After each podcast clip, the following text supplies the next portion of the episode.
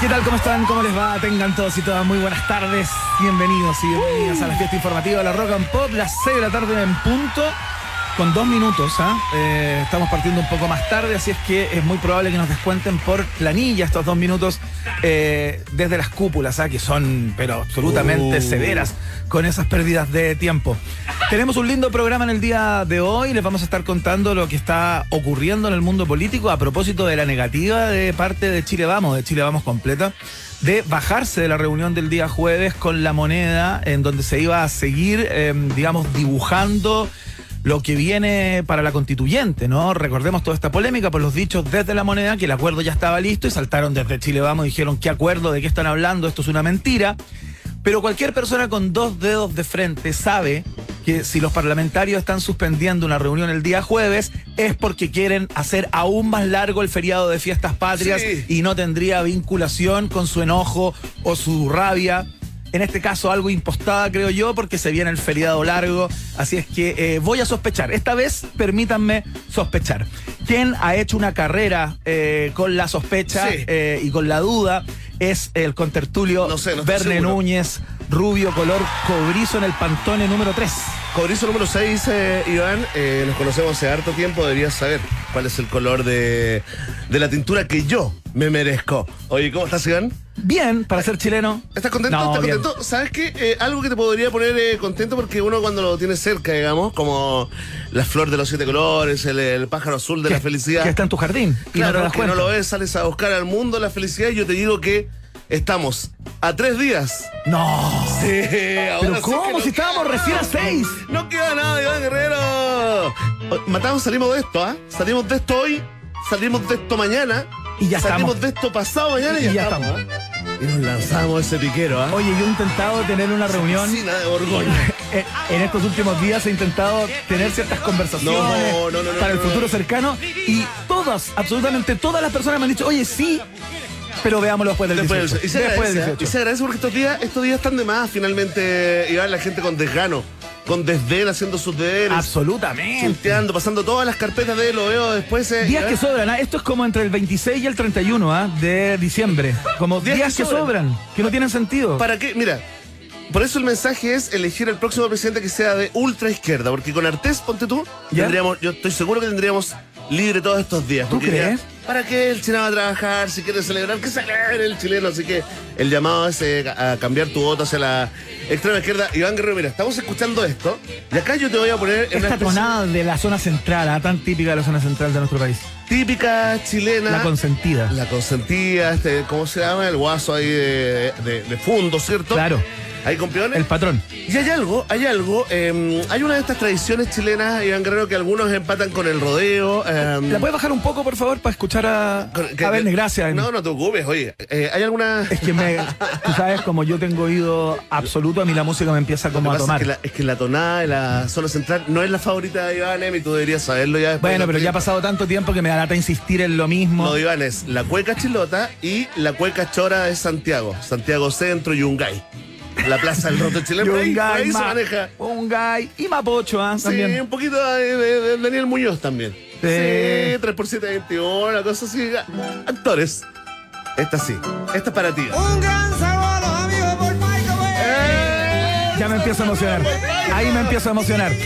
Pero igual por un poquito más despacio para escuchar lo que tiene que contar Verne Núñez, que tiene que ver con dos de, nuestros invitados del día de hoy que vienen en tándem, vienen juntos. Mira, se dice que es una tradición chilena, una tradición del campo chilena, pero si uno se pone a investigar un poquito, ¿no? Haciendo un trabajo así como de ultra mini, mini, mini, mini zipper, eh, y han llegado más a Estados Unidos que al campo profundo, que a la colonia chilena. No compite con el rodeo. eh, el primer eh, canódromo mecánico registrado, oficializado en Chile, data del año 1989, ahí en la zona de, Re- de Requinoa, cerca Hace de, no mucho tiempo. Cerca de Rancagua y estamos hablando de las carreras de galgos. Eh, Iván, el año pasado la, la Cámara no logró los votos. Se se rechazó un proyecto que prohíbe Claro. las carreras de galgos en Chile. La defensa es que es parte de las tradiciones chilenas. No sé si está en parte, ¿no? Bueno, hay, muchas hay muchas dudas. eh, eh, otros ven un negocio y un negocio que finalmente lucra con la crueldad hacia estos animales. El espectáculo, te puede gustar el espectáculo. eh, uno se lo encuentra de repente años atrás en el campo y te quedas ahí. Y esto le lleva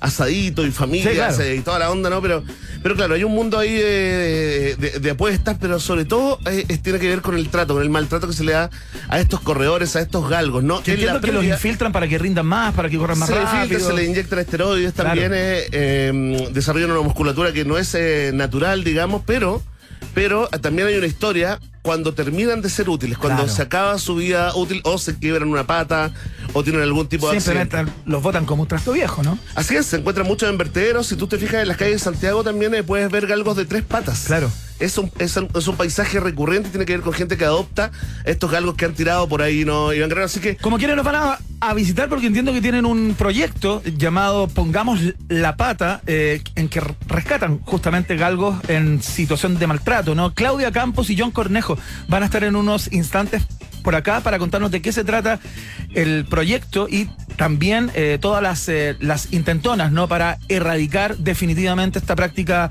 en, en Chile. sí, es una campaña con apoyo mundial, Iván. Sí, claro. No solamente se hace en Chile, sino que en Estados Unidos, en China, en Italia, Esp- España y otros países de, de Sudamérica. Así que si te interesa el tema, quieres saber la, la historia que hay detrás de una carrera de galgos, quédate con nosotros acá. En un país generoso que entramos y presionamos el botón clave pop chilena internacional. ¿ah? Nostalgia, sí, vamos a estar conversando con Coco Stambuk. ¿Se acuerdan del líder de Gloop, eh, que luego fue co- co- pro- productor de proyectos como Supernova, Stereo 3 y Kudai? Eh, que fueron tremendamente exitosas, estas suertes de como de grupos de chicos y, y- chicas que fueron un éxito impactante. Y vamos a estar conversando con él acerca de su nueva ruta, ¿no? Porque desde el año 2006 que se metió al cine y está haciendo series eh, para las pla- plataformas de streaming. Eh, una película en particular ha hecho series también, pero vamos a, a conversar sobre Doblemente Embarazada 2, número uno, ¿ah? de los estrenos más vistos en Amazon Prime Video en México durante su primera semana y continúa en el top 10, Verne Núñez, y eso no es poca cosa. ¿ah? Ser No, totalmente. número uno en México es pegar un hit. Un hombre re- renacentista en Total. clave eh, pop, Coco Stambo, Stambo, que nos contará desde México, ¿no? Claro, Desde Ciudad de México. y de eh, allá hace un tiempo ya. Hablará con nosotros ahí, por supuesto. Sí, mira, ya saltó el fanático. Oye, pero ¿y la música? La música? Ya vamos a ir a recordar Fribola, ponte tú, ¿no? Puta jefe. Bien, creo que Mira. Uno sobre el otro. Digamos que es un empate.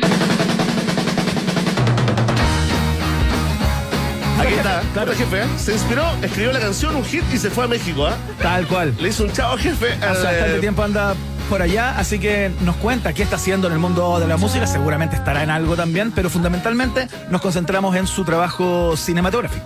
Como director. Así es, eh, así que Coco, Coco Stambuk en unos minutos más acá en un país generoso. Iván Guerrero, ¿estás a favor de que se termine con el pase de movilidad y que se termine la obligación de usar mascarillas en espacios cerrados? Completamente, y mucha gente en Chile también hay un proyecto de ley del Parlamento, hay una petición del Partido Liberal a este respecto, hay personas ligadas al mundo de la educación que también fueron a dejar una carta a la moneda hace dos días atrás.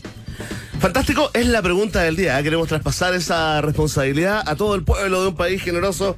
Así que ya está, eh, vota y comenta con el hashtag Un País Generoso. Estamos ahí, en esa red social decadente llamada Twitter. Muy bien, vamos de inmediato con música. Tenemos, por supuesto, eh, viaje en el tiempo en el día de hoy. Tenemos test de actualidad que viene severísimo para Verne Núñez no. hoy. Pero vamos a partir con música. El pro, pro- proyectazo de Damon Albarn, Gorillaz, va a sonar a continuación con este clásico ya. Se llama Iniciando los sonidos acá en la 94.1 www.rockandpop.cl. Ya partió esto. coming out,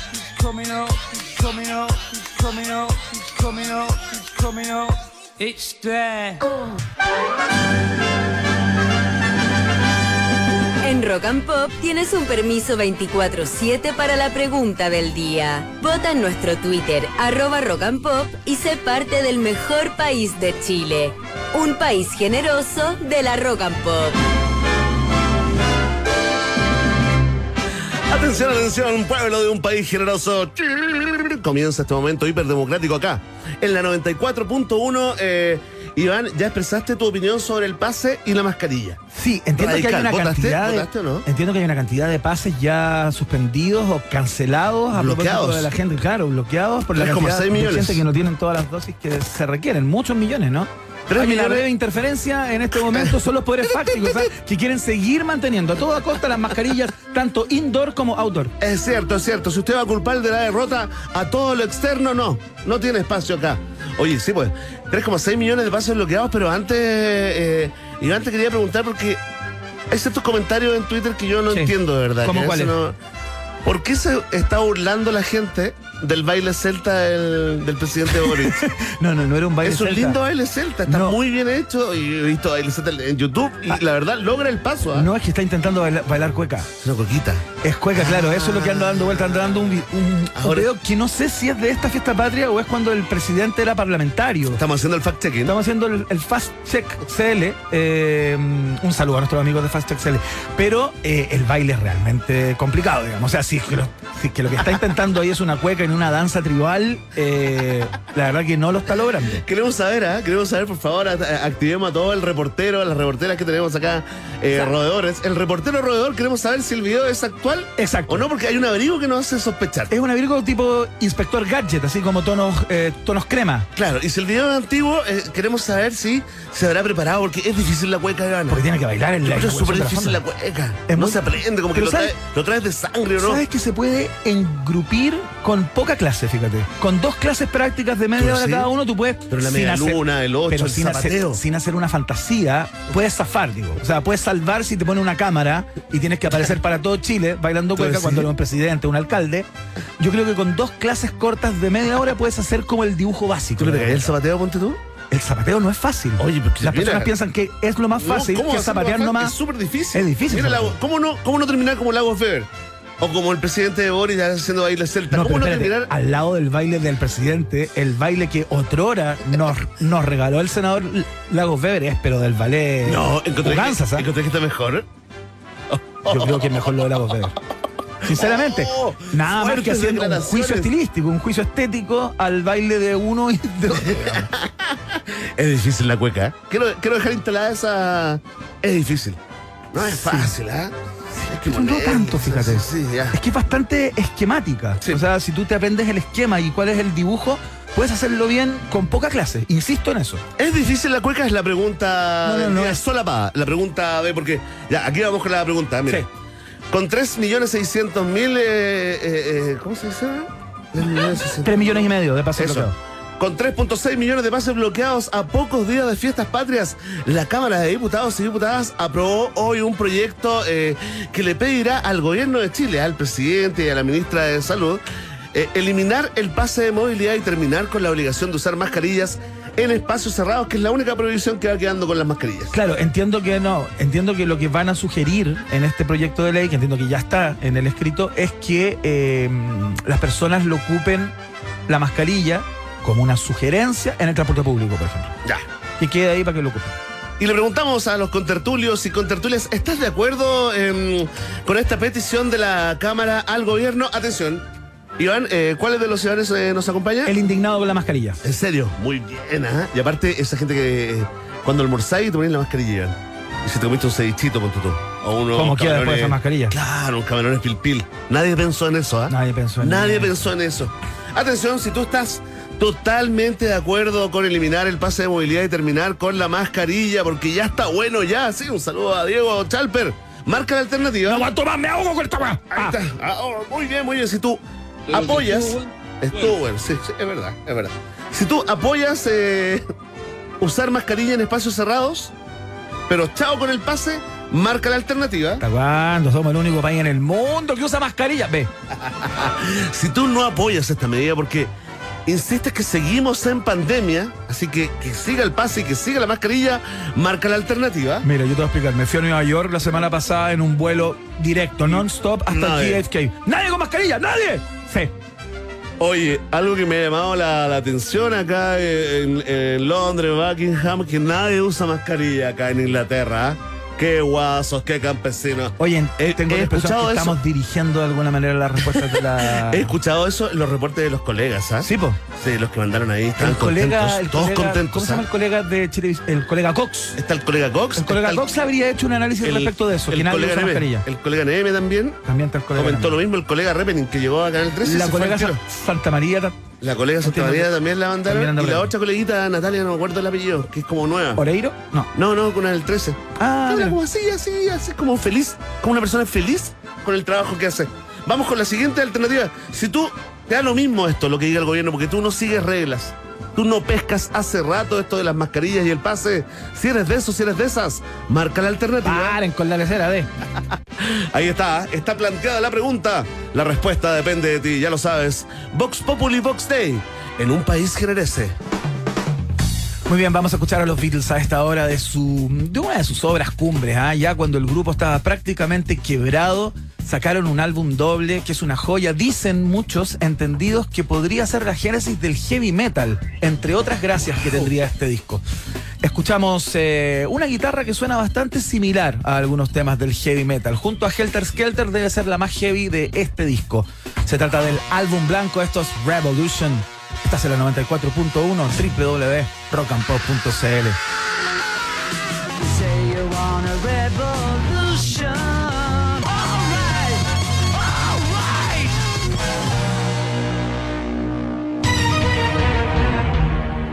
Llegó el momento. No, no, no, tú no puedes hablar porque eres el invitado en el día de hoy. Quien lleva el test de actualidad eh, es quien habla. Así es que eh, te doy la bienvenida, Muchas gracias. saltamontes, al programa de hoy. Oye, muchas gracias. Hace tiempo que no me invitaban, ¿eh? Sí, mucho tiempo Sí.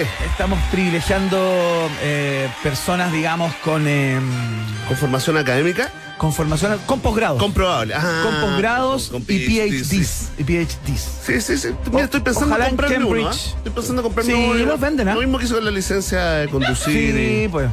Tú los vendes. pasaporte, es sí, fácil sí. conseguirlo. Sí, ¿eh? Te llegan día. unos de Yale, unos diplomas de Yale, pero impresionante. No, increíble como ese rubro, digamos, se ha perfeccionado con los. Es verdad. En los últimos años acá en Que Chile. avance del Photoshop. Y está. se agradece también porque hay un, hay un montón de gente que no quiere hacer el trámite. Claro. Y, y- y hay que respetar Si eso. finalmente quieres hacer una tesis o una tesis de doctorado, es Mm. confirmar algo que más o menos tú investigas. Lo importante es que pagaste Te planteas una años. hipótesis y trabajas en ella. De hecho, si tú pagas los cinco años, deberían darte la opción. ¿Quieres cursar, hacer los cursos o quieres pagar al tiro los cinco años y te llevas el título? Claro. Es que sabes que falta, falta. Falta Inter ya, ¿eh? Visión de futuro. Falta Inter ya. Sí, pues no, que se metió Ah, el comunismo, que tengamos que estar en todo, ¿ah? que tengamos que estar encima de todo para cambiar las cosas. Gratuitas, ¿ah? Hoy nos enteramos, esta es la primera pregunta de mí. ¡Uy! Partimos el tiro. ¡Ay! Hoy nos enteramos de la muerte del director de cine Jean-Luc Godard. Oye, sí, ¿ah? el día de... ¿Qué pasó? No, tranquilo, tranquilo, estamos hablando de otras cosas. Oye, el día de los... El día que están tristes los amigos más insoportables, ¿ah? Sí, los amigos más intelectuales. Uy, Godard, weón, lo único bueno. Bueno, más conocido como el padre de la Nouvelle Vague o el nuevo cine francés. Su fama tiene que ver con aportes fundamentales al cine, usó nuevas técnicas para grabar, para montar las escenas también, eh, creaban diálogos que parecían poemas e- existencialistas y se enfocaban en temas como la soledad y la muerte. Un cine con mucho contenido, eh, uno de los padres Sí, de esa nueva forma de eh, ejercer eh, o practicar el cine, ¿no? Sí, po. Claro. Sí, pues así dicen. Sí, dime tú, po. Esta es la pregunta. ¿Cuál de estas películas no es una obra cumbre de Godard, quien acaba de fallecer en el día de hoy? Alternativa A, Sin aliento. ¿Ya? Alternativa B, Los 400 golpes. O alternativa C, El desprecio. ¿Cuál de esas tres Oh. no es una obra cumbre de Jean-Luc Godard? A ver, repite, dame un poquito de. Quiero un poquito del. Dame un poquito de.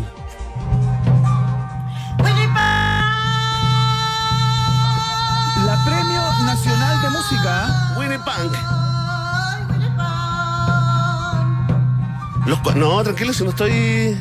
Hice una actualización. Oye, es que los, ya, los 400 golpes. El desprecio o Sin aliento. alternativa C. El desprecio no es. El desprecio no es de. No es. De, de Godard. No es. Erré, erré. Lo veo en tu cara. ¿eh? Me equivoqué. No importa. Voy adelante.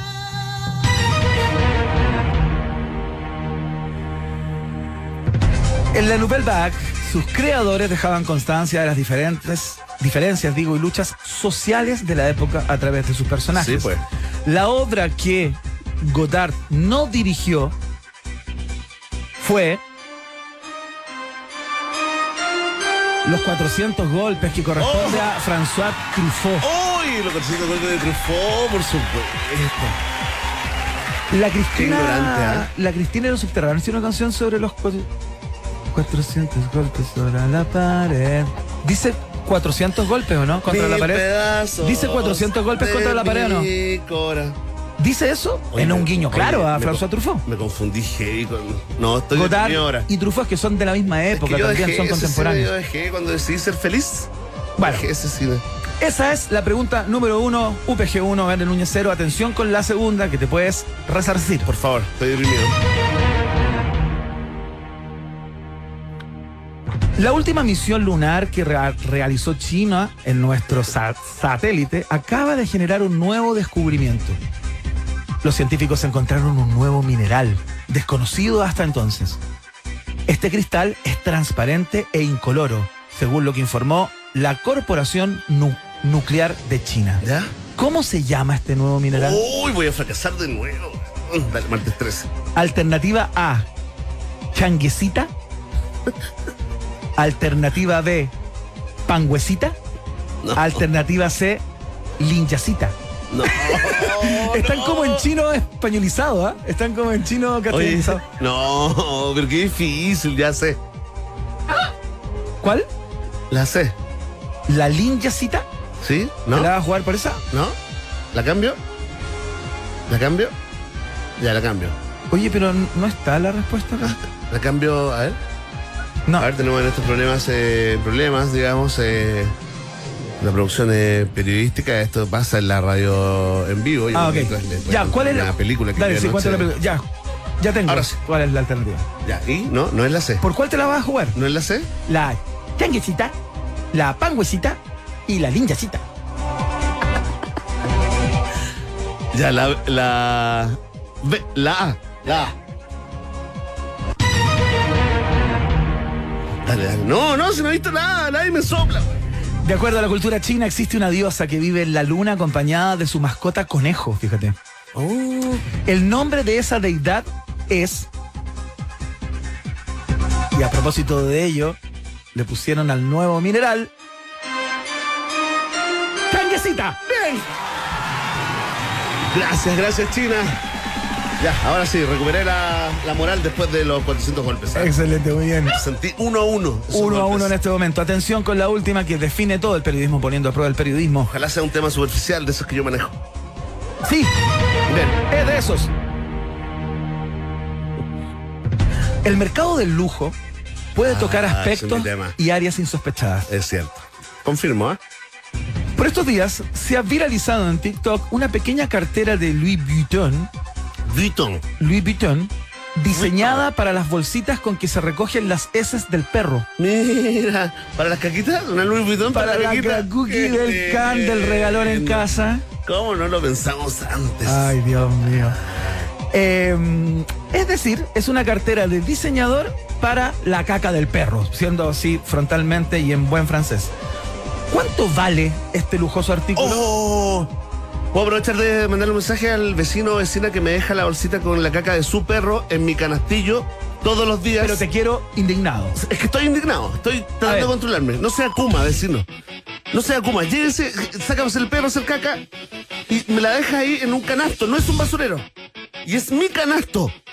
Y de pronto llueve. ¿Y quién tiene que recoger la bolsita con agua adentro? Con un lulo flotando de un perro que no es de uno. Yo, Iván. ¿Cómo se llama? ¿Cómo se llama el vecino? Identifiquémoslo, No vamos. sé, no sé porque todavía no lo pillo. Oye, puse un cartel, fíjate. Puse vecino, vecina. ¿Ya? no deje la caca de su perro acá, no sea Kuma. Y me funcionó, no dejó nunca más la caca. De Ah, pronto mira. llovió, se cayó el cartel y volvió la caca. Hay que estarle escribiendo carteles a Qué esa persona. increíble. Bueno, ¿hasta cuándo? ¿Hasta cuándo? No, no. ¿Hasta cuándo con el vecino?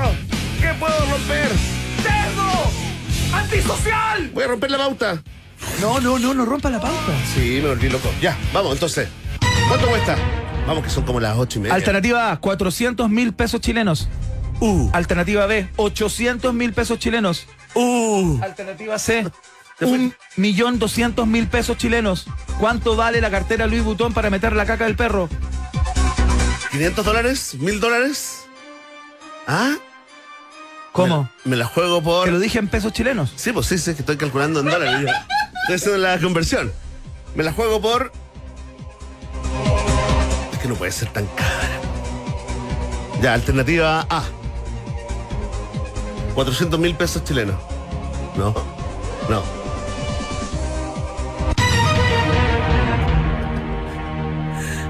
¿Por qué esa cara?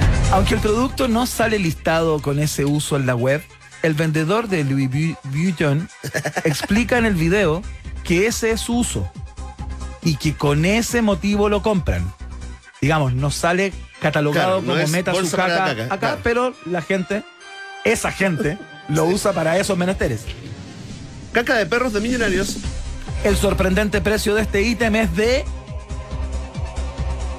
800 mil pesos No, chilenos. no. Alternativa B. ¡No! Oye, no lo puedo creer, güey. Un país generoso 2, Berry Núñez 1. Un fracaso total. No, es una buena participación. No está tan mal. Oye, quería que costara, es que quería que costara 400 mil pesos. Me parecía que estaba en la línea ya de lo tolerable, ¿ah? Oye, 800 lucas. el pelado, el Ah, chancho, la- gente Qué mal. pelado, todo el mes. La mitad de esa plata iban a. Atroz. No, pero, pero lo bueno es que viene una nueva constitución. Con la nueva SV T5 Evo Turbo, avanzas al 2023 con tecnología, diseño y seguridad. Ten una SUV de categoría premium con equipamiento absolutamente superior. Más de 40 años de experiencia en el rubro automotriz. CIDEF, garantía de confianza, está en el país generoso con esta estupenda SUV que te recomendamos, por supuesto. Y atención a que Coca-Cola está en la fiesta de Chile, porque hay magia cuando estamos todos juntos en el 18, las nueve radios más escuchadas del país, FM2, concierto, imagina, los 40 futuro, rock and pop, nos unimos, nos unimos, ¿no? En un mágico abrazo de ese chero este jueves, escucha, desde las 2 de la tarde, no te pierdas la fonda más grande de Chile, la fonda Coca-Cola con los Vázquez, Noche de Bruja, José Alfredo Fuentes, las primas y el bloque 8 que estarán en dos horas cargadas de fiestas patrias. Por supuesto, súmate y no te pierdas la gran fonda de Chile con Coca-Cola este jueves desde las 2 de la tarde. Oye, sale simultáneamente esta fiesta en todas las eh, radios de nuestro consorcio, ¿ah? así que para que para Sí, que pues. nos sintonicen ahí, vamos a estar un rato con el Verne también animando esa fiesta, así que para que no para que no se lo pierdan. Tenemos un cameo, ¿ah? Tenemos un cameo. Oye, eh, para toda la gente que quiere comer algo rico en estos momentos, Iván, ¿Ya? eh, en el centro de Providencia, con buena vista, bien atendidos, con buena música, ¿a dónde les recomendamos ir? Al Hotel Nodo, por supuesto, no se pierdan. Su restaurante está en el piso 12, se llama Bar Andes y puedes ver la comuna completita, la cordillera, el parque metropolitano, todo Santiago se ve desde ahí. Tiene cócteles clásicos y de autor también. Reserva una mesa por Instagram o en su página web www.hotelnodo.com. Vamos a la pausa y a la vuelta ya estamos conversando acerca de las carreras de galgo y sus consecuencias. ¿Es típicamente una fiesta criolla, costumbrista? ¿Por qué faltaron votos el, año pasado en el Congreso para erradicar definitivamente esta costumbre de nuestro suelo? ¿Ah? A la vuelta con nuestros dos invitados en estudio. Ya seguimos. No te separes de la 94.1. Después del corte, Iván Guerrero y Verne Núñez siguen izando con solemnidad la bandera de un país generoso en Rock and Pop. Iván Guerrero y Verne Núñez continúan en busca de los ejemplares más singulares de nuestra sociedad. Sigue protegiendo nuestra flora y fauna exótica. Un país generoso en Rock and Pop. Verne Núñez, te quiero contar que llega esta hora y empiezo a pensar casi compulsivamente en disfrutar de un Johnny Highball, fíjate. Oye, a mucha gente le está pasando lo mismo. Iván, ¿cómo lo preparas? Ah, es muy simple. Mira, mucho hielo, un 30% de Johnny Walker Black Label, un 70% de ginger ale y una rodaja de limón. Puede ser con pomelo también o el fruto que más te apetezca. ¿ah? Eso es del gusto del consumidor. El momento más delicioso del día, Johnny Highball by Johnny Walker, está en el país generoso, como también nuestros invitados que pasa a presentar el señor Verne Núñez con pompa y circunstancia. Es cierto, esta historia no es nueva, ¿no? Eh, a pesar de que el primer eh, canódromo, digamos, mecanizado acá en Chile para carreras de galgos se instaló en Requino por allá por el año 1989, eh, podríamos decir que las carreras se están practicando hace varias décadas, quizás más de un siglo, ¿no? Ahora, ¿es una tradición o no? Compite, digamos, a, a nivel de rodeo chileno eh, eh, como una tradición, sobre todo en esta época de fiestas patrias, hay muchas dudas. Lo que sí no hay duda, eh, muchachos con tertulio, es sobre el, maltrato que hay en el entrenamiento de los galgos eh, que corren estas carreras. Hay un montón de causas. ¿ah? Una de estas se llama Pongamos en la Pata, ¿no? Que es una, una, una causa, digamos, una agrupación que rescata estos galgos maltratados. Y hoy, hoy estamos con los creativos de la campaña El trabajo que nadie quiere, ¿no? Ajá. Todo esto para reactivar la discusión en la Cámara, en el Parlamento, sobre este proyecto que el año pasado fue rechazado, ¿no? Claro, faltaron Eh, votos, ¿no? Faltaron votos, digamos, para eh, esta iniciativa que pedía, digamos, prohibir las carreras de galgo y también eh, penas, ¿no? De cárcel para, para quienes, eh, penas y multas, ¿no? Para quienes, eh, digamos, insistieran en esto. Estamos con eh, Claudia Campos y John eh, Correjo. Ellos son eh, los cerebros, los creativos de la campaña del trabajo que nadie quiere. ¿Cómo están? Bienvenidos a un país generoso. Oye, muchas gracias. De nada, muchas gracias. Acércate por- nomás al micrófono, Claudia. Sí, póngase bien cerca para que les Eso. escuchemos bien. Ahora sí. Ahora sí. Muchas gracias por ¿qué estar acá. Bienvenidos. Sí. Oye, bienvenida. muchas gracias por invitarnos. Oye, a ver, eh, partamos desmitificando o confirmando ciertas cosas, ¿no? Eh, según los datos históricos que tenemos, ¿no? Que es a lo que podemos echar mano. Eh, ¿Son las carreras de galgos constitutivas de, de algún tipo de, de uso o costumbre criolla nuestra propia? Eh, ¿Están como al nivel de lo que es el rodeo? ¿Otro tipo de prácticas de ese corte? ¿O esto es completamente importado, digamos? Antes ¿Qué de- sabemos al día de hoy? Hola Iván, ¿cómo estás? ¿Qué tal? Eh, antes de responder esa pregunta, quiero dejar en claro que las carreras empezaron en 1934 Mira. con, con un motivo de beneficencia, ¿ya? Ajá. O sea, la gente se juntaba y esto era como un bingo para la gente que estaba enferma, etcétera. Ok. Pero al día de hoy, del, del 1934 hasta ahora, imagínate cuántos años han pasado. Sí, claro. eh, Todavía se dan las carreras, pero ya es como un- una beneficencia para la, para la persona. para los haciendo- propios dueños de los, Eh, de los perros, de las personas que apuestan incluso, ¿no? Claro, las personas que apuestan y ya finalmente esto se transforma en Fundación Mi Casa, si queremos decirlo de claro. alguna forma. Claro. Y mm, nada, pues es terrible el hecho. Sí, pues esto, bueno, los antecedentes que, que pudimos encontrar acá, acá también con, eh, con Claudia eh, Campos se remontan a los 1850, 60, pero en Estados Unidos. Ajá. Fíjate, no, no, no hay una, no hay ningún antecedente histórico que relacione, ponte tú, la colonia eh, Claro. Nada, chilena no con, chileno, eh, con carreras de algo, no. Este, He exportado totalmente. eh, de hecho, estábamos averiguando hace un rato con el John de que en verdad ni siquiera está muy definido si es de Estados Unidos o Gran Bretaña, pero Claro. chileno no es. O sea. Pongamos el próximo año Halloween para las fiestas patrias también, pues si, si- estamos en Sí, esta. claro. Estamos claro. cerca, estamos cerca, Claudia, cuéntanos, eh, esta campaña de concientización, digamos, eh, tiene que ver con el rechazo, digamos, al, al proyecto que prohibía las carreras de- del año pasado en la Cámara, está buscando como reactivar esa sensibilidad y por qué se llama el trabajo que nadie quiere. Mira, yo te voy a hablar un poco de la campaña y el John te va a hablar más de la causa. Así Ajá. nos vamos a ir dividiendo para que Bacán. para, para que nos vamos ordenando. Claro, ah, patrúa, final- ah, No, llegando y favor. ordenando, lo siento. Por lo favor, siento. faltaba una mujer en este estudio. Finalmente, chicos, la el, el año pasado cuando se dio la votación, los políticos votaron eh, desde la ignorancia, porque muchos llegaron al Parlamento ese día y dijeron así como, eh, ya, eh, vamos a votar las carreras de perros, ah, pero son tradición, entonces mejor, digamos... eh, No nos metamos en eso. Claro, no nos metamos en esto porque no, no, no nos corresponde quizás. Claro, Entonces, como- desde esa ignorancia nosotros perdimos el, el, eh, poder vot- eh, votar en contra de las carreras de perros y prohibirlas de una vez. Claro. Que Y es el lo año que busca. pasado salió esta campaña de Pongamos la pata, que le fue súper bien. Todos podían, todos los perritos ponían su pata para votar en contra de las carreras de perro. Y este año quisimos volver a darle una vuelta a esa campaña para llegar quizás a un público que no nos seguía en Instagram. Hicimos esta campaña que se llama El trabajo que nadie quiere y partió en LinkedIn. Dicen, ¿por qué LinkedIn? Porque en LinkedIn están denunciando siempre abuso laboral, maltrato laboral. Eh, se, se habla el tema del abuso laboral ahí y es ahí donde queríamos estar. Por Ajá. lo mismo, para que se hablara de este trabajo abusivo, Ah, eh, que maltrata, que no paga.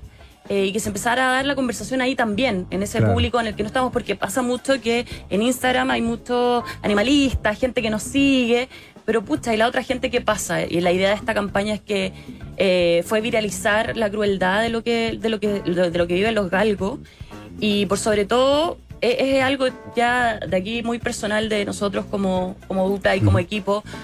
eh, es dar a conocer algo que en verdad si no si no sale a la luz la gente piensa que es normal tú ves al, al- al perrito correr hoy que entretenido pero la tras bambalina de eso como lo que pasa atrás A ver, ¿cuál es esa tras bambalina? Conversemos un poco porque entiendo Dale. que en el entrenamiento de los galgos es en donde están los visos de maltrato y en la post eh, historia o la post carrera de alguna manera de cada uno de estos perros, particularmente cuando tienen algún tipo de lesión, ¿no? ¿Cómo es esa historia eh, y en qué consiste justamente el maltrato a estos perros? Mira, en la web, el, el trabajo que nadie quiere.cl, nosotros destacamos varios tópicos en los que hablamos de descarte, de, mm, de perros abandonados, y ahí podemos profundizar un poco más en historias que, por ejemplo, de Pepper, la galguita Pepper, que era una perra que, que tiene problemas cardíacos y respiratorios porque la amarraban con, con bandas elásticas para hacerla correr en una trotadora. Imagínate, un perro corriendo eh, todo el rato en una trotadora no es natural, no es normal. Entonces llegáis a, a una discusión de, de qué tan brutal puede ser el, el- el entrenar a un perro. Imagínate 48 horas de encierro Claro. previo a, a una carrera para que el perro cuando vea la luz quiera salir disparado. Claro. A los perros no los llevan, ah, yo llevo al perro suelto y toda la cuestión. Quizá hay algunos, pero la mayoría lo- en, en cajas súper herméticas de un metro por lugares un metro. pequeños seguramente para que le como esa ansiedad, ¿no? Por, claro, por querer eh, salir. Poco aire, hay, un- hay algunos que no le hacen ni siquiera hoyo a la caja para, para meter Claro. al perro. Entonces ya es una esclavitud y un sometimiento que ya llega, llega a dar escalofrío en realidad. Sí, cosas peores. De hecho, es la misma Pepe, la perrita que tiene las venas a punto de reventar. Le- le- los veterinarios le dijeron tiene venas de drogadicto. o sea, esta perrita no puede volver a correr. La llevan al parque y tienen- la tienen que tener amarrada. Y, y ojo, todo constatado, puede. Sí, por. por- todo constatado por me- eh, veterinarios de la Universidad de Chile. No, por supuesto, sí, hay mucho profesional detrás. Oye, eh, entiendo que eso se- lo, lo de las venas eh, de, de- de drogadicto tiene que ver con que le inyectan eh, esteroides, ¿no? Para aumentar rápidamente la masa muscular, ¿no? Incluso las estábamos viendo con el Yol, con el Yol la otra vez, eh, que venden así como, no, oye, para potenciar la musculatura de tu perro, pero tú no sabes lo que trae. O sea, puede traer cualquier cosa, solo es droga, cocaína. Cocaína le echan. Eh, tienen que comúnmente. desintoxicar después a, lo- a, lo- a los perritos, a los que son rescatados. Ah, le inyectan cocaína, eso es lo que. para que ya. salgan Ima- así full. Imagínate que nosotros- No hay activados. doping ahí. Nosotros llevamos Sí. más de un año trabajando en esto y nos metemos a los grupos de Facebook y de repente, por ejemplo, hay, hay personas que publican así como, oye, mi perro le dio un, un shock de calor. Porque corrió la carrera 200 metros. En los foros de, de los que tienen eh, Exactamente. galgos que corren, ya. Exactamente. Y de repente, pum, le dio un check de calor y el perro ahí eh, eh, eh, tiritando, tiritando, tiritando. Y, y los locos así como, ¿qué hago? Pum, mentolatum. Imagínate, embetunan Para al perro con enfriarlo mentol- rápidamente, le, le meten eh, eh, toalla así como con hielo para que el, Sí, para la, que el la- perro la verdad empiece es que como a el, el reaccionar. rodeo parece como Buckingham eh, al lado de, de este tipo de, de descripciones. eh, tiene que ver también, entiendo, con el descarte de los perros una vez que, que se lesionan o cumplen como su, Mira. su vida útil. Bueno, hay todo, hay todo un mundo. El, el Greyhound de pista, que es el que el que eh, El que compite, el ¿no? que promueven ellos, claro, que dicen, no, los demás son galgos y son otros perros. El Greyhound de pista, vamos de nuevo a los tecnicismos, Sí. tecnicismos gringos. Eh, este perro se supone que dura 60 meses en carrera, ¿ya? Eso equivale a 5 años.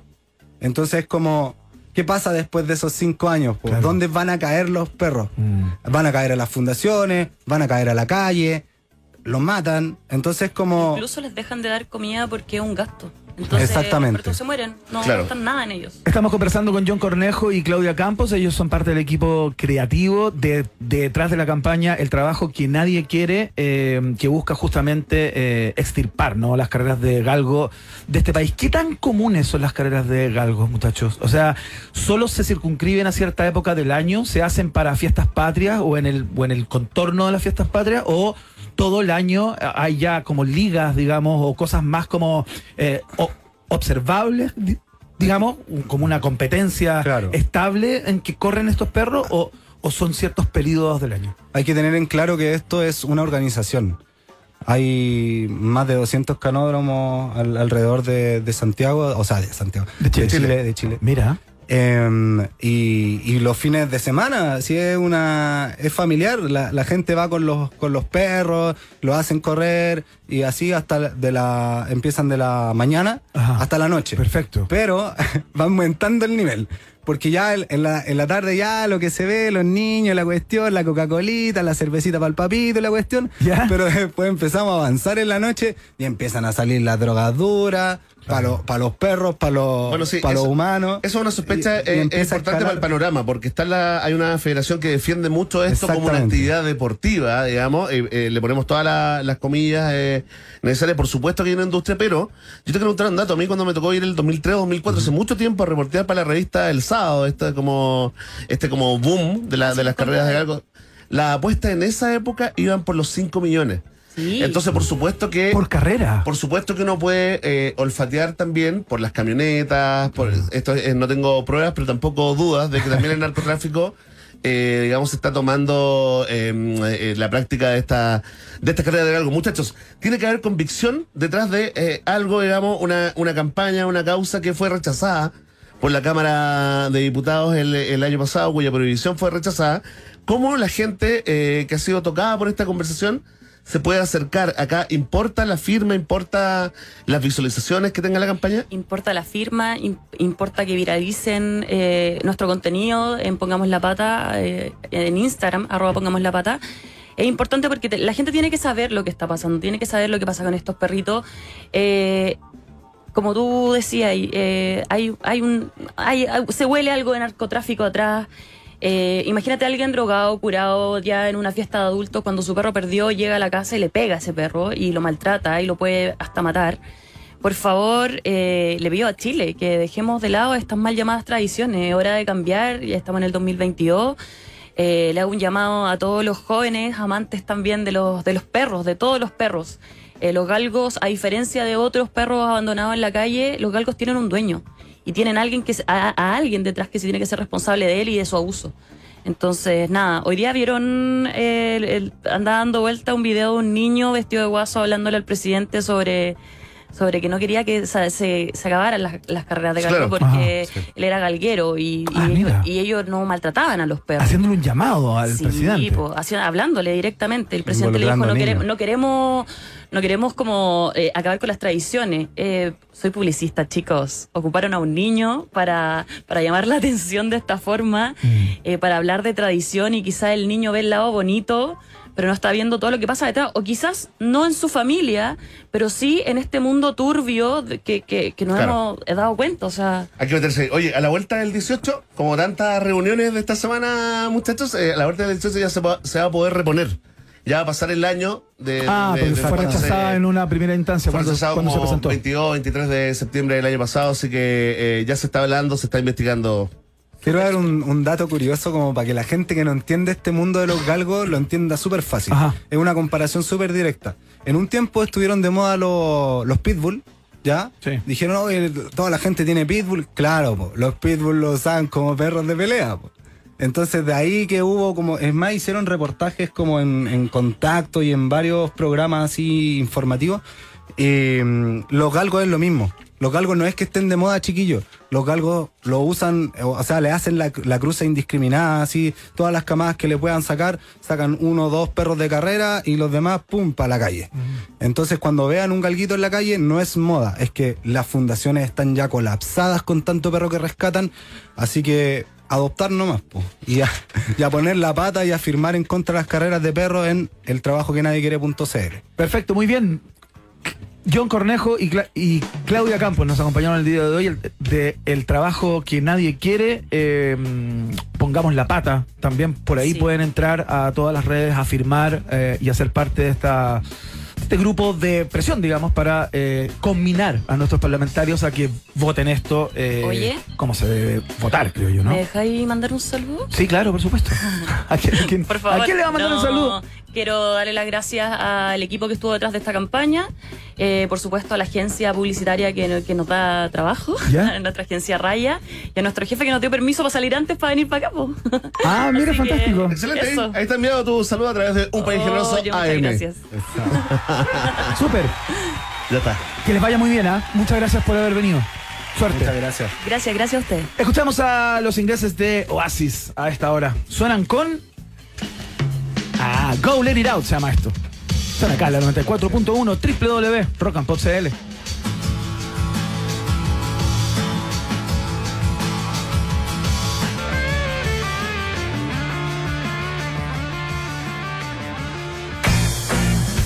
Atención ratita, roedor, si buscas un lugar donde almorzar con tus compañeros y compañeras de trabajo, ven a conocer el nuevo menú ejecutivo de Hotel Nodo. Nuestro Hotel Nodo descubre nuevos sabores, ¿no? Con una increíble atención y una vista sin igual, ¿no? ¿Quieres más información? Bueno, entra ahora mismo a hotelnodo.com o reserva directamente en su Instagram, arroba Hotel Nodo.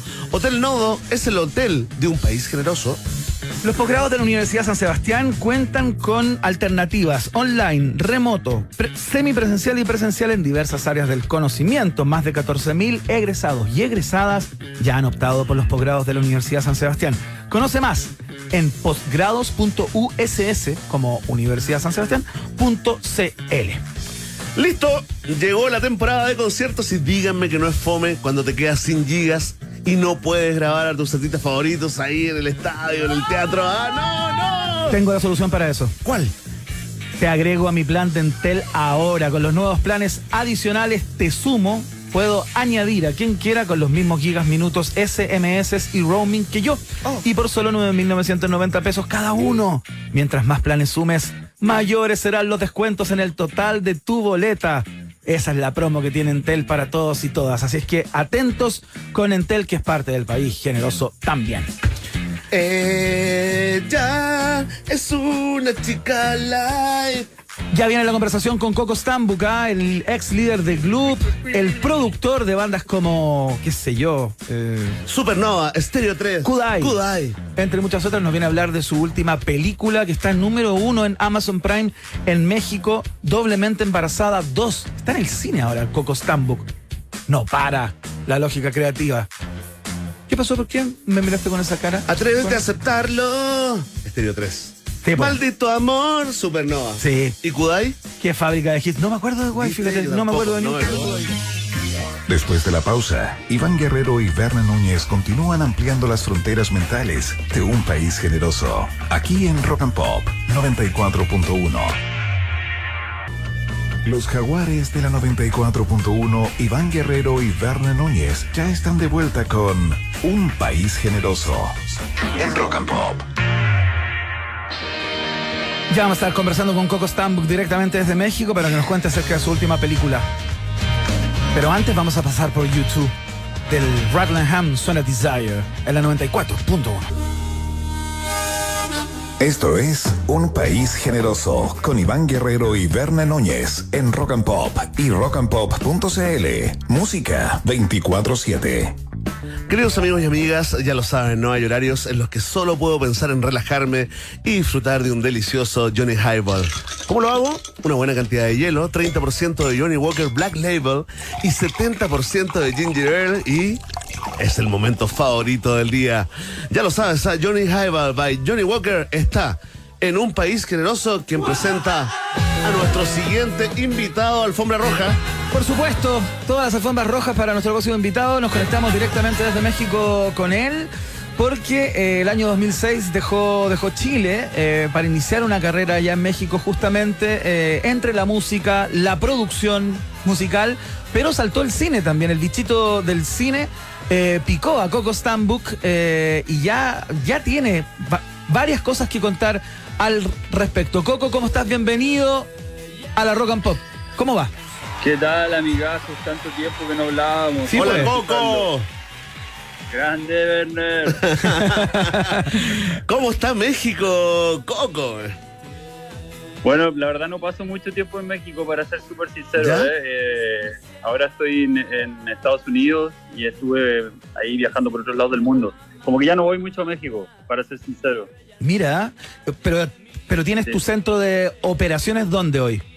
¿Los Ángeles, Miami? Eh, en, los, en Los Ángeles, en Los Ángeles. Ah, Pero ahora lo perfecto. que pasa es que fui a hacer esta película, fui a hacer una película a México y antes había ido ya a hacer otra. Entonces voy Ya. mucho por trabajo, hago las pelis y me vuelvo. Ajá, perfecto. Sí, Pero sí, soy, soy nómade, soy así, ya sabes.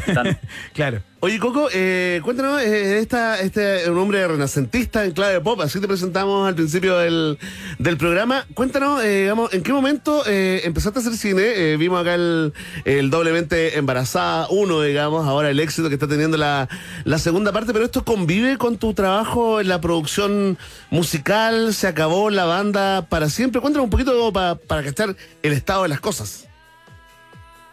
Eh, la verdad es que hace rato que no estoy produciendo música, estoy muy enfocado en el cine ya hace, no sé, ocho años. Eh, em- eh, cuando me meto a producir algo de música ahora es algo que me tiene que gustar mucho.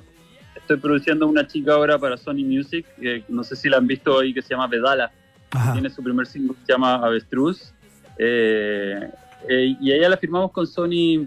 Es una chica que está recién partiendo y tiene un talento enorme, enorme, enorme Mira. la conocí por casualidad ahí en Chile y dije, bueno, vale la pena trabajar con ella y lo estoy haciendo con, con, eh, por, por- por su talento más que nada. Pero yo así producir algo no estoy muy enfocado en, en- en, eh, en el cine, la verdad. Entonces aquí queda poco tiempo para eso, Oye, Coco, conversamos entonces acerca de este éxito que ha tenido, al menos en las plataformas de streaming, particularmente en Amazon Prime, Doblemente Embarazada 2, que estuvo número uno en México, eso no es poco, es bastante, eh, y eh, sigue ahí en el top 10, ¿no? Cuéntate un poco acerca de esta película, ¿la es- es- escribiste, dirigiste? ¿Cuál fue tu participación? ¿O estuviste en todas? Sí, estuve un poco en todo porque la primera parte fue- eh, está basada en una historia original que yo encontré, eh, o sea, en, en una mujer que le pasó esto en España, que quedó embarazada de, de- esperando mellizos ¿Ya? y cada bebé de un papá diferente. Entonces fue una historia súper loca Claro. que, que, no- que al principio como que dijimos, wow, tremendo drama y, y empezamos a trabajarlo con Diego Ayala, que es el guionista de la película, súper guionista de Chile, gran, Claro. gran orgullo. Y, um, y empezamos a llevarlo más hacia la comedia. Salió esta película, le fue bien en las salas acá en México, allá en México, Sí. y, en, eh, y después en, en- lo subió a Amazon cuando partía la pandemia, entonces le fue muy bien en la plataforma también. Claro. Pasaron un año y medio y como le fue muy bien, nos pidió Amazon si podíamos hacer la segunda parte ¿Ya? y empezamos a trabajar una idea completamente nueva porque Amazon igual quería hacer algo un poco más familiar, quería que participaran más las niñas en la película que ya habían nacido, habían pasado ocho años, que, que rondara la historia un poco más alrededor de las niñas para tener un contenido más familiar. Y algo muy interesante fue que esta película es la primera eh, de habla hispana original de Amazon. O sea, ellos ya, ya tenían muchas películas en, habladas en español, pero ninguna original completamente Amazon Prime Video Perfecto. eh, en español. Entonces le pusieron mucho cariño también, los de Amazon se portaron súper bien y fue una, una buena producción.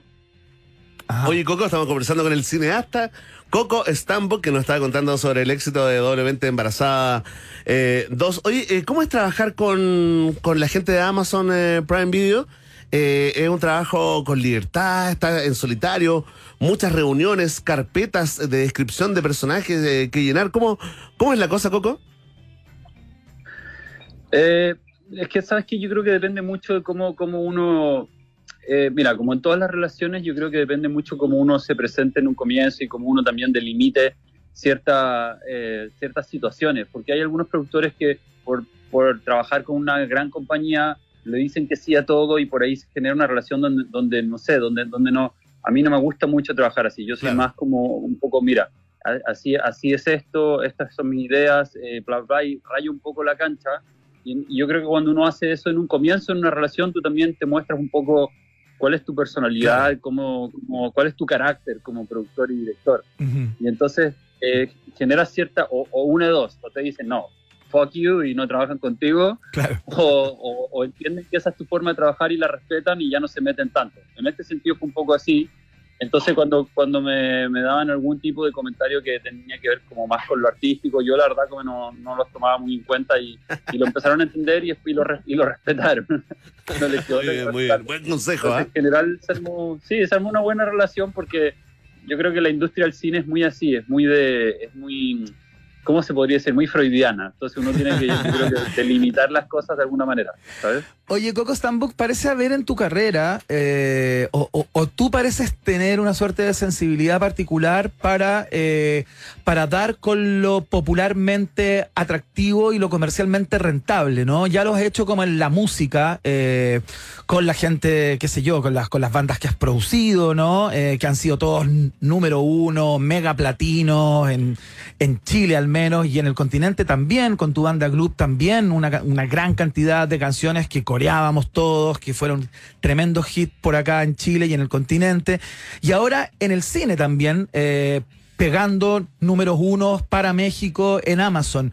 Eh, ¿Cómo, cómo, no, no te voy a preguntar si maneja algún tipo de fórmula o un ABC particular, pero tú tienes la impresión eh, de que hay algo en ti de alguna manera que entronca con las, con las masas, con, las, con la mayor cantidad de gente posible, digamos, mientras algunos se rebanan los sesos intentando meter un hit o una canción que pegue o una película que la vea mucha gente, ¿a ti te parece salir fácil todo eso?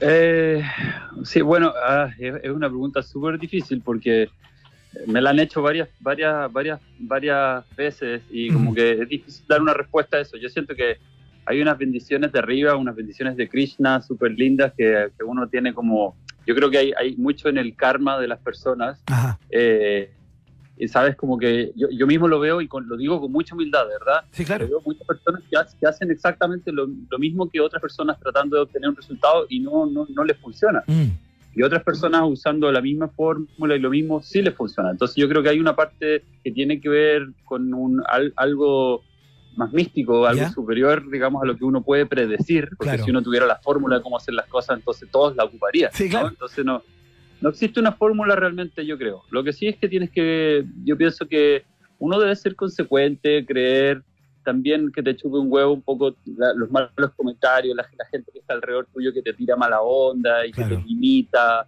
puede ser tus padres, puede ser una novia, puede ser tus amigos, como ah, llega un momento en la vida que uno tiene que decidir como destrancarse un poco, Mm. ¿cachai? Como, sí, como cre- creer realmente así con mucha fuerza Convicción, lo que tú quieres claro. hacer, sí, con convicción y no dejar que nada te, te bajonee. Hay momentos malísimos, o sea, te digo, yo, como todas las personas, he tenido momentos donde de- también digo, no sé si quiero seguir, no sé si quiero hacer esto, hay, hay algunos proyectos que son más difíciles, pero cuando uno sigue y sigue, sigue, finalmente la gente lo que ve a la larga de ese camino es como, ah, mira, él qué exitoso, qué, qué bien que le va y qué sé yo, pero Claro. pero porque uno ha sido perseverante y la gente, claro, uno no, no, no, no enseña tanto los, los fracasos, Claro, claro, sino que más, más bien lo que queda al final es, es como tu, tu, tus éxitos, ¿no? sin duda. Entonces, no hay una, no hay, yo creo que no, no hay una fórmula, lo que sí, yo soy, yo soy poco prejuicioso, como que no, no, no me quedo muy, muy clavado con qué va a pensar la gente si hago esto, Claro. qué irá a decir este otro amigo músico porque ahora estoy haciendo esta música,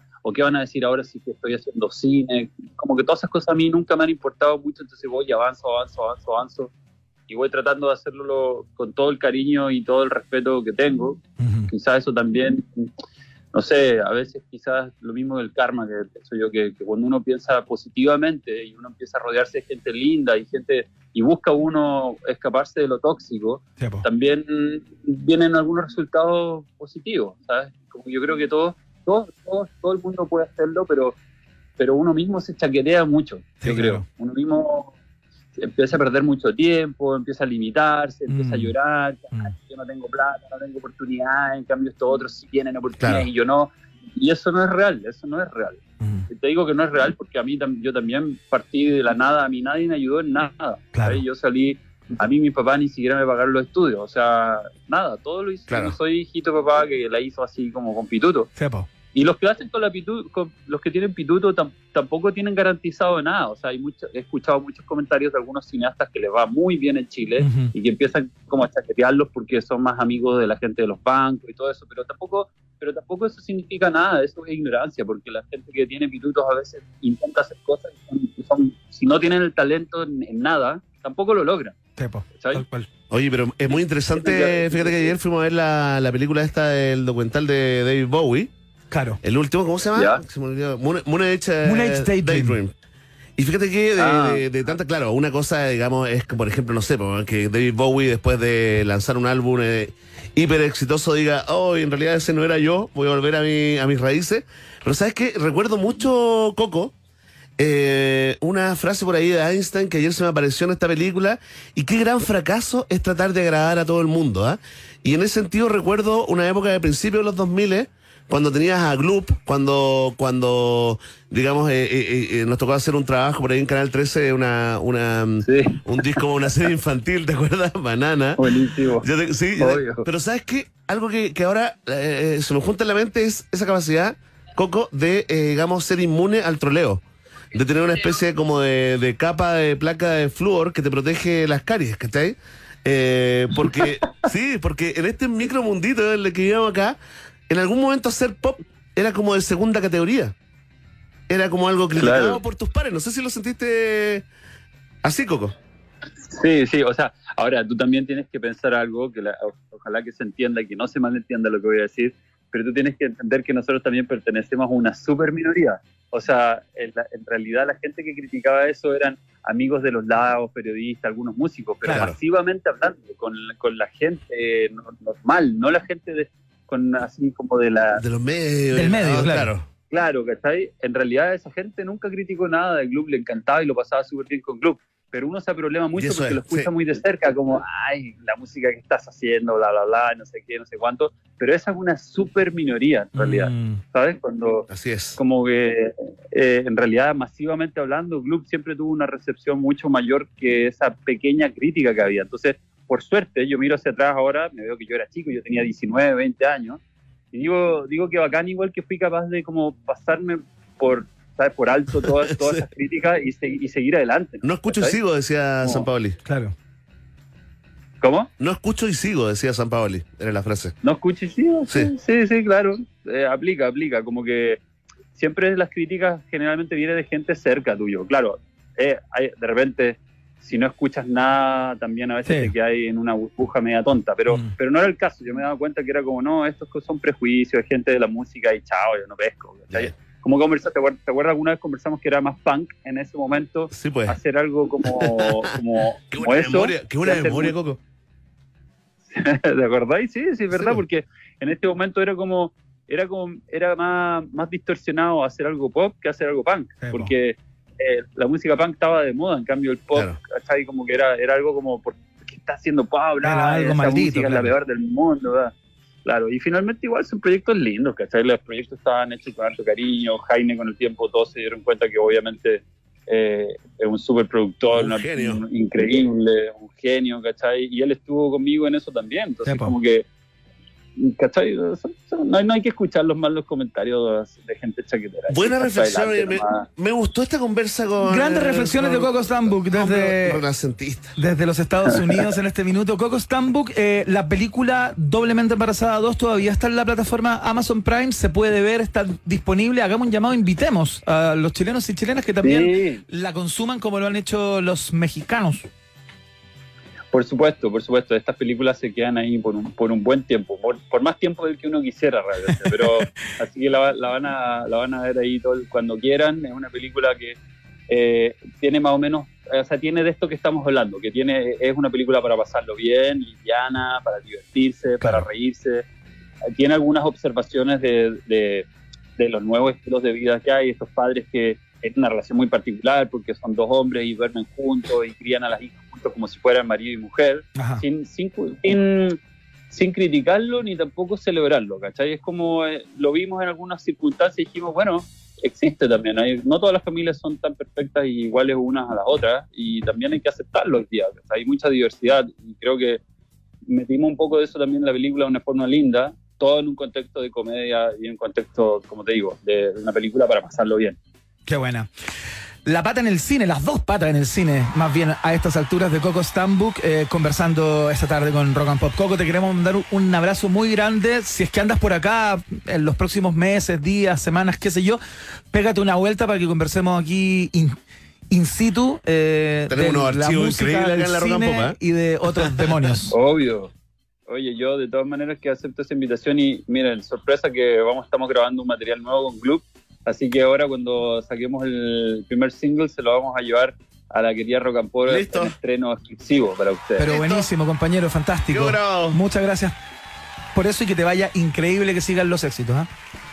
No, gracias. Igualmente para ustedes. Vamos que se puede. Chao, Abrazo Coco. grande. Chao, Un querido. abrazo, ahí está Chao, Coco. Stambuk. Chao. Ahí está. Coco Campos. chileno, ¿eh? Sí, po, ah. Bien. Renacentista, ¿eh? Me cae hace- bien. Me cae bien. Hace todo. Sí, bueno. Sí, ¿cierto? Simpático Ah, el con toda la gente. Simpático el weón. el, el intelectual, el par. Sí, el par, chao. Chao, con esa rata. Chao por un lado y le decimos hola, hola sí, a nuestra nueva SUV T5 Evo Turbo, ¿no? Escucha esto, ¿ah? avanza al 2023 con tecnología, diseño y seguridad en una SUV de categoría premium con equipamiento superior. Más de 40 años de experiencia en el rubro automotriz lo avalan. ¿De quién hablo? De CIDEF, por supuesto, garantía de confianza que está en un país generoso. Como los posgrados de la San Sebastián, de la Universidad San Sebastián, que cuenta con programas online, remotos, semipresenciales y presenciales en diversas áreas del conocimiento. Más de 14.000 egresados y egresadas ya han optado por los posgrados de la Universidad San Sebastián. Conoce más en posgrados.uss.cl. Nos vamos a ir a la pausa y a la vuelta el viaje en el tiempo preparado por el Comodoro Núñez con mucho Hola, hola, hola, hola. cariño, pero más talento. La pausa. Nos separamos por un instante y al regreso Iván Guerrero y Berna Núñez siguen repartiendo nacionalidades por gracia en un país generoso de rock and pop 94.1. Iván Guerrero y Berna Núñez siguen intentando hacer contacto con nuevas formas de vida inteligente. Continuamos explorando las maravillas de nuestro universo local a bordo de Un País Generoso, aquí en Rock and Pop 94.1. Muy bien, son las 7 de la tarde con 34 minutos y vamos a escuchar a Placebo a esta hora, o Placebo, como usted quiera. Suenan con esta que se llama This Picture. Acá, en la 94.1.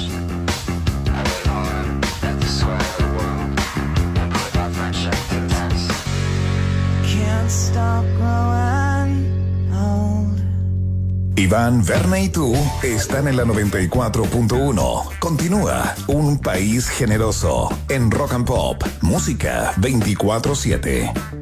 Oye, están dando vueltas fotos de eh, que se están viralizando a través de las redes del presidente Gabriel Boric bailando cueca con la alcaldesa de Santiago.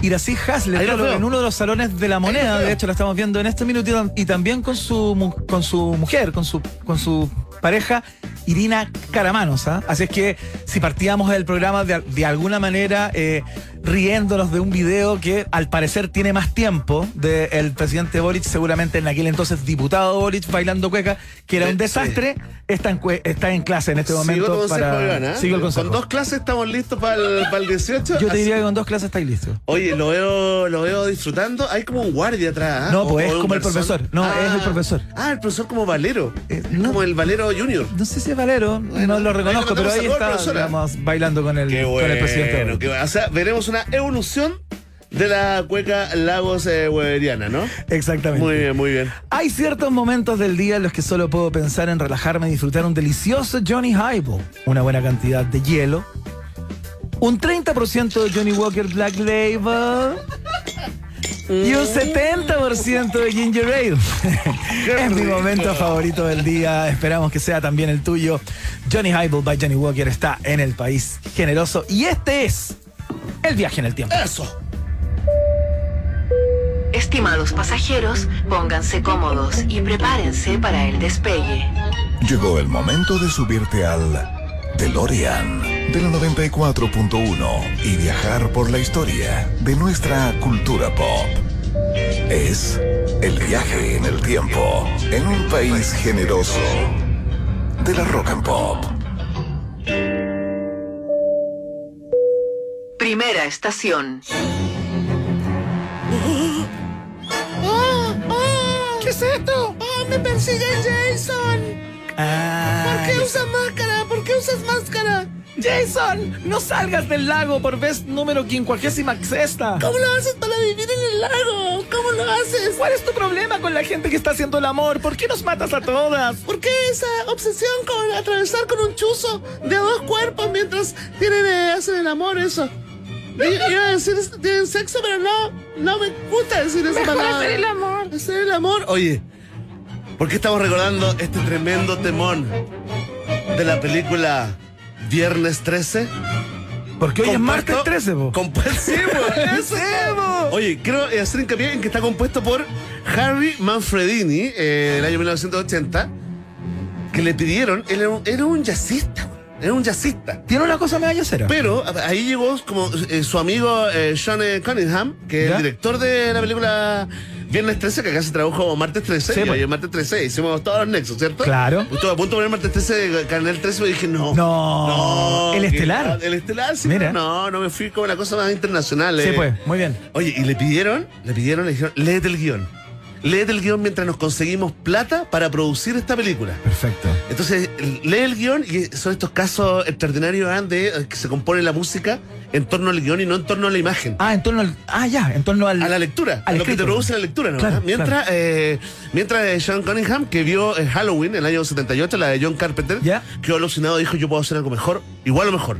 Pero hizo una cosa muy loca que eh, publicó algo que nadie hacía. Que es como, ¿cómo se llama esto cuando uno junta fondos eh, crowdfunding, no? Ya, ya. Eh, hizo una cosa como prehistórica de, de- de crowdfunding. y, eh, publicó un aviso en la revista eh, Variety.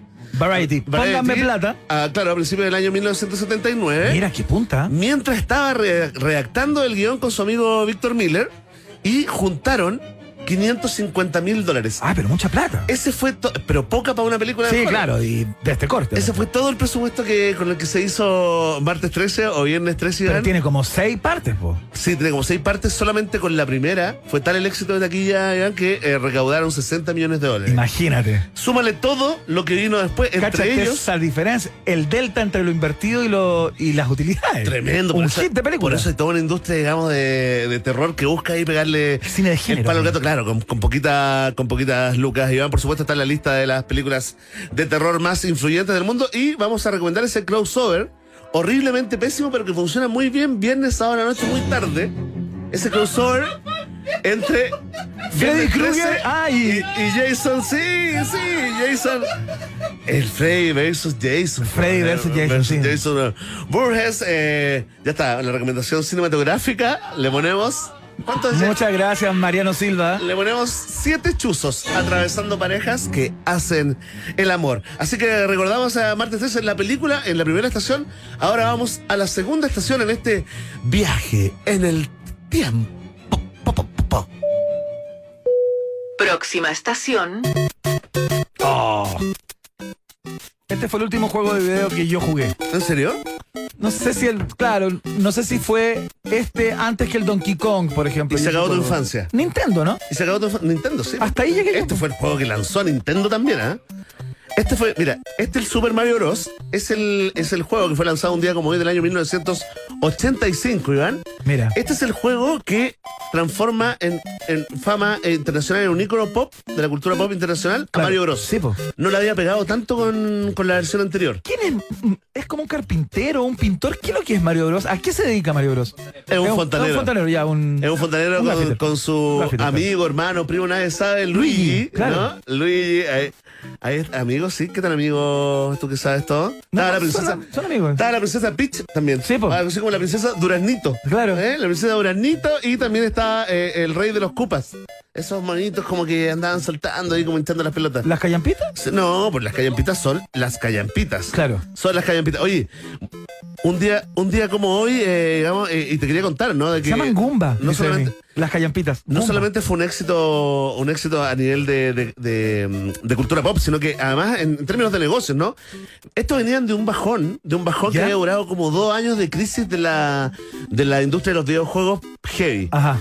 Hay por ahí unos documentales que andan dando vueltas, yo, lo- yo los recomiendo, cuando Sega se enfrentaba con, eh, con Sony, Sony con Nintendo, bueno. Este jueguito vendió 10 millones de cartuchos al tiro. Claro. En la primera temporada y recuperó no solamente a Nintendo, sino que a toda la industria. Perfecto. Fue como un, un- El envión. El envión. Ahora, ¿quién hizo la música? ¿Quién hizo la música? Se llama Sí, Koi- Koji ¿quién? Kondo. Un japonés. Japonés totalmente.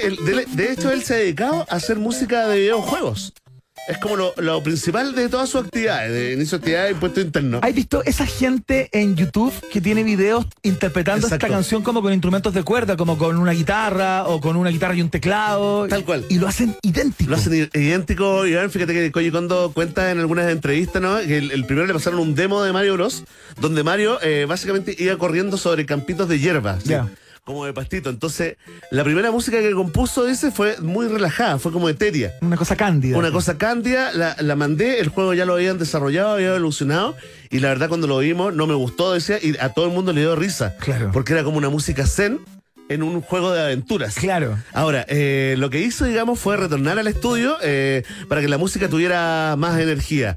Agarró este conocido ritmo base, le puso unos acordes ahí con una técnica eh, de sonido, digamos, eh, varias melodías, y lo que hizo, digamos, y se llama Ground Team, el, el primero, digamos, eh, como el la canción de la, de, de- de la, de De la la tierra, tierra, ¿no? claro. Eh, de la tierra. eh, pero, ¿cuál fue lo, lo- lo- lo principal y lo que, eh, digamos, marcó un, un giro en, em, en la industria de la música de los videojuegos? Fue que ahora, por primera vez, la música iba de acuerdo a las acciones del personaje. Perfecto. No era una banda sonora puesta encima, sino Claro. que, de hecho, por ejemplo, ¿tú, tú- tú te acordás de Super Mario Bros. que cuando se te acababa el tiempo se ponía más rápido Sí, la po, música? sí, a- claro. Bueno, eso, eso es totalmente vanguardia. Claro. Nunca antes se había hecho de que estés como acercándote a la princesa, sube las pulsaciones, O sea, sube las pulsaciones de la música Y también. la música como contenido, de, de alguna manera. Tal cual. También, y no como un acompañamiento, como una música ahí, como en el fondo.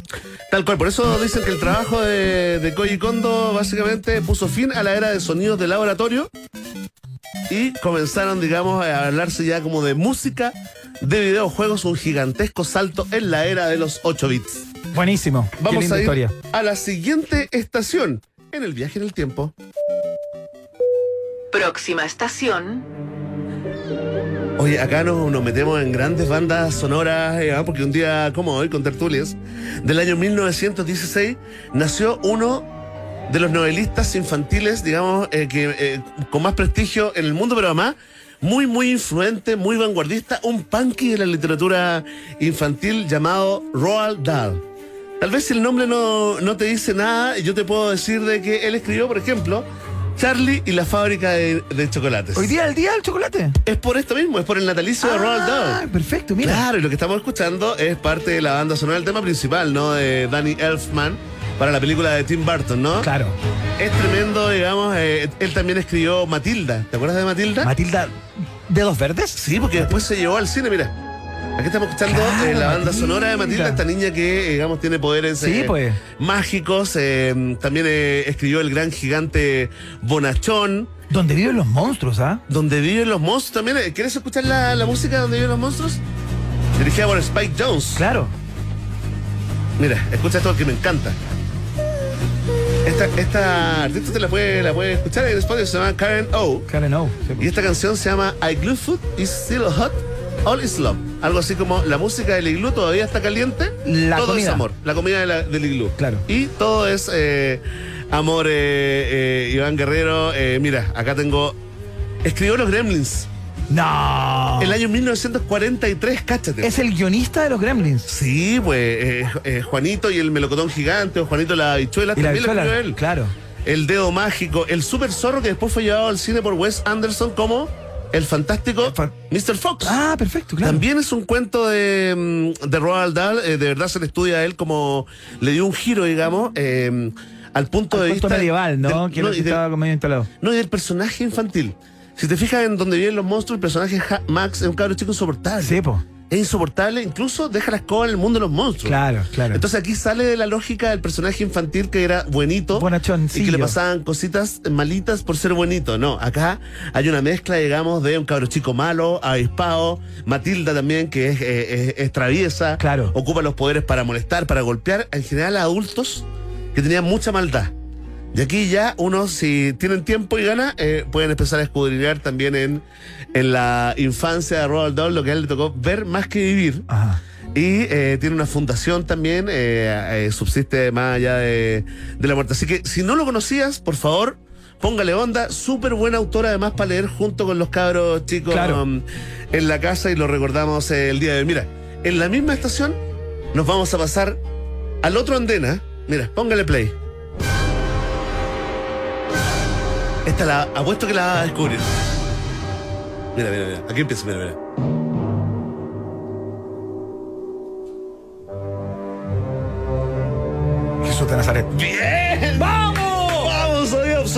Que ir a Sábado Gigante. Sí, no sé, sí. algún, algún concurso, ¿ah? Atención, tengo el récord en pasapalabra. ¿ah? Todavía no me superan. Oye, sí. En dos segundos Oye. adiviné un- una canción sin alternativa, sin nada. Dile que me inviten de nuevo, que quiero cambiar eh, la camioneta, Iván. ¿Ya? Ya, alcanza pues un pero si no alcanza para tanto. Yo sé que fue más o menos lamentable mi participación al principio. Después repunté un poco. No, voy a hablar con las cúpulas. Voy a hablar con a las el cúpulas. lobby, por favor. Ya, el lobby. Oye, un día como hoy, y por eso estamos escuchando eh, la banda Qué sonora de Jesús de Nazaret, película del año, del año 77, nas- nació Maurice Jarre. El papá de Jean-Michel. El papá de Jean-Michel, bueno, él logró, Jean-Michel es un logro de Jean-Michel, que, que lo reconozcan como el papá, pero la verdad es un músico tremendo, tremendo, tremendo. Gigante. De los más grandes compositores de bandas sonoras, este francés, nacido un día como hoy, 13 de septiembre del año 1924 y murió el 2009, ahí en Los Ángeles, eh, Estados eh, Un- Unidos. Eh, Iván, mira, te quiero llevar a la filmografía de algunas de las películas eh, que musicalizó, porque partió su carrera muy joven y al tiro metiendo un par de hits. Mira, se ganó el Oscar el año 1962 por la música de Lawrence de Arabia. Cáchate los hits, tremendas películas. La Filarmónica de Londres. Pero por favor, pidiéndole por favor, ¿podemos grabar? Claro. ¿Nos puedes dirigir, por favor?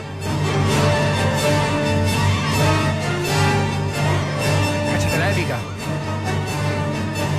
O sea, de verdad, de verdad, y perdonen lo, lo old fashion, ¿eh? pero para mí es carrete sentarme con unos audífonos a escuchar a Maurice eh, Jarre. Es que, descorchando algo, tú sabes. Sí, que por supuesto. Nosotros sabemos de tu problema. Sí, no, es un problema, es una característica. Iván, no fue el único Oscar que se ganó.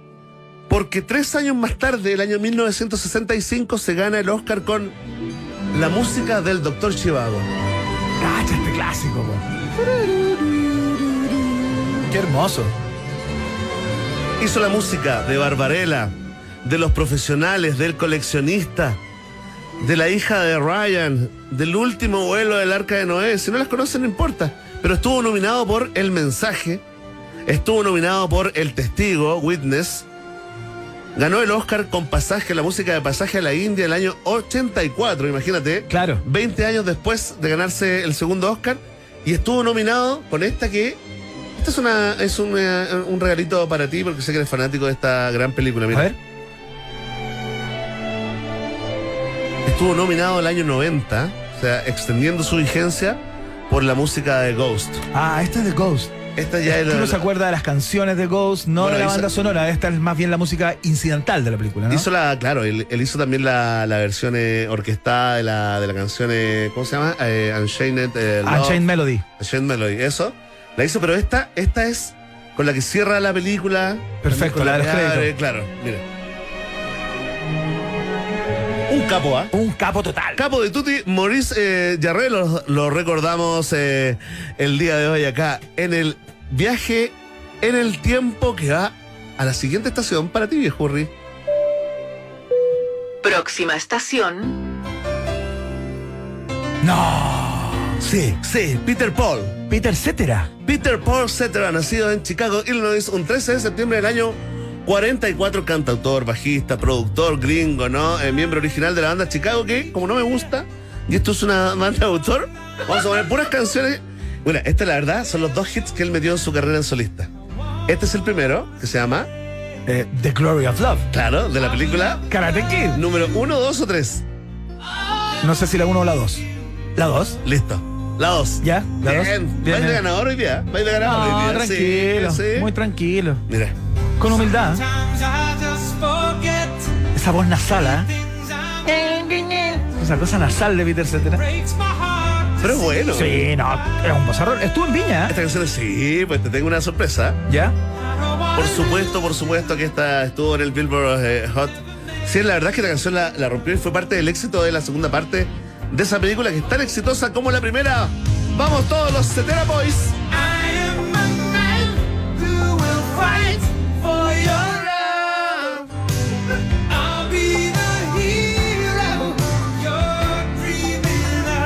Pulil, limpiar. Limpial.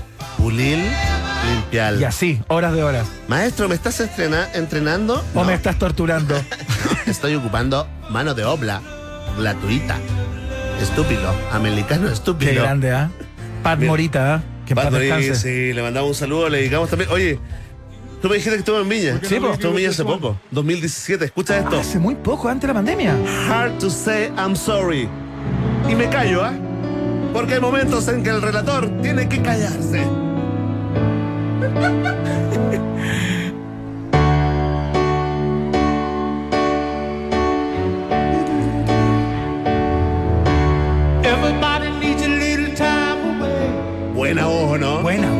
A sus 98 años, No, no, Sí, ¿cómo sí. 98?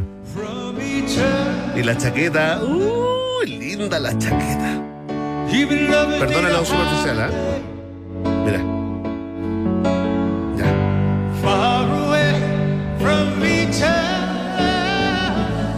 Ya, lo hace más suavecita. No da la nota entera, digamos. Pero, pero es natural. Son 98 Pero años. espérate, y yo creo que no. dijo, Hard to say I'm sorry. Yo creo que no le ha bajado el tono, fíjate. De hecho, a la canción. Yo creo que está en el mismo tono. Original. aprendértela. Solamente es lo que me dice mi oído, ¿ah? Pero mira, canta increíble. Sí, se pasó. Ay, Se pasó. Paul, te quiero. Vamos a la siguiente estación en el viaje en el tiempo, que nos queda poco tiempo. Próxima estación, 1965. Nace Andrea Echeverry en Bogotá, Colombia, cantante del grupo no entero, ¿no? A tercio pelados, ¿no? Sí, pues ya sigue con su carrera en solitario. Claro. La recordaremos también por ser parte del, del Unplugged de Gustavo Cerati, ¿no? De Soda Stereo, claro. cuando ¿Era- cantó- era Soda Stereo? Soda Stereo. Perfecto, perfecto. En la ciudad de la furia estaban compartiendo una gira por Estados Unidos en ese momento y Gustavo Cerati la invita a, a cantar ahí en la ciudad de la furia. No quise poner para no ser el troll, no Sí, quise poner el no. momento ese que se equivoque, que todo el mundo lo repita. pero es pero muy Y pequeño. quedó, pero quedó lindo para la historia. Quedó lindo. El error, tú me dices, estamos escuchando ahí Florecita Roquera, primer eh, gran éxito. Yo diría que el- este fue antes, pero igual. Parte del mismo disco, te diría yo. Tú dices que primero.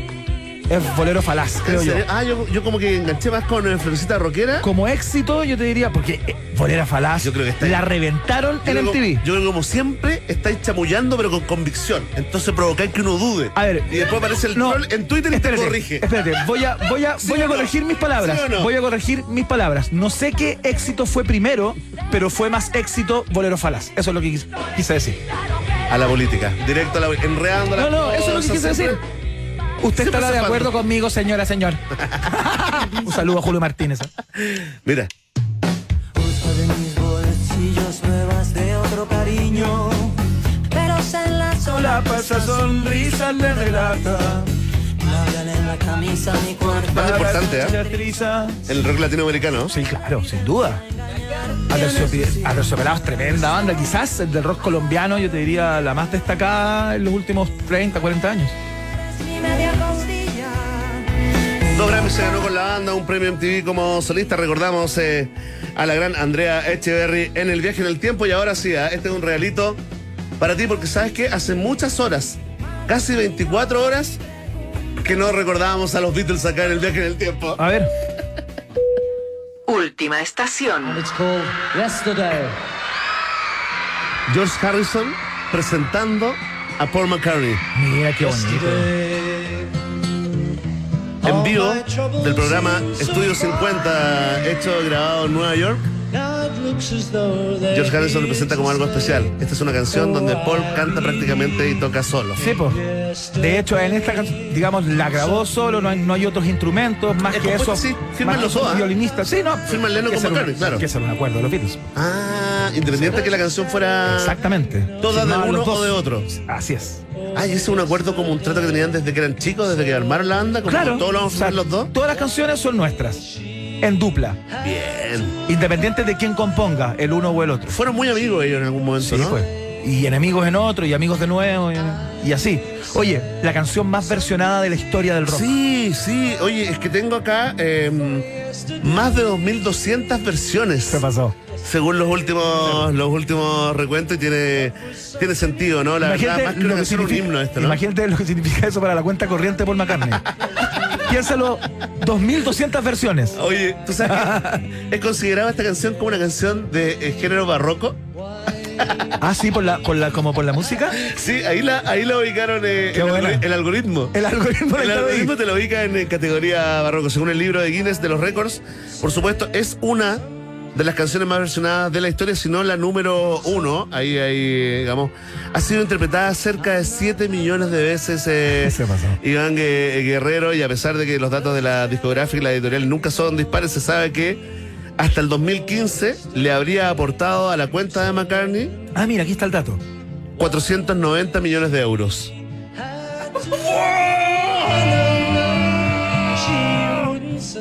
¿Cómo me saco este sentimiento sucio? Oye, qué gran viaje en el tiempo, ¿ah? Muchas gracias. Ah, El año Tremendo. 2002, McCartney le preguntó a Yoko Ono si podía invertir los créditos de la composición de tal manera que se leyera Y le digo que no. McCartney y Lennon y la Yoko Ono le dijo que no. que no, que era Lennon y McCartney. Así que con este tremendo tema te contamos que hoy es el eh, día en que la ONU aprobó la Declaración de Derechos de los Pueblos Indígenas, ¿no? Tras dos décadas de negociaciones y termina el viaje en el tiempo en un país generoso.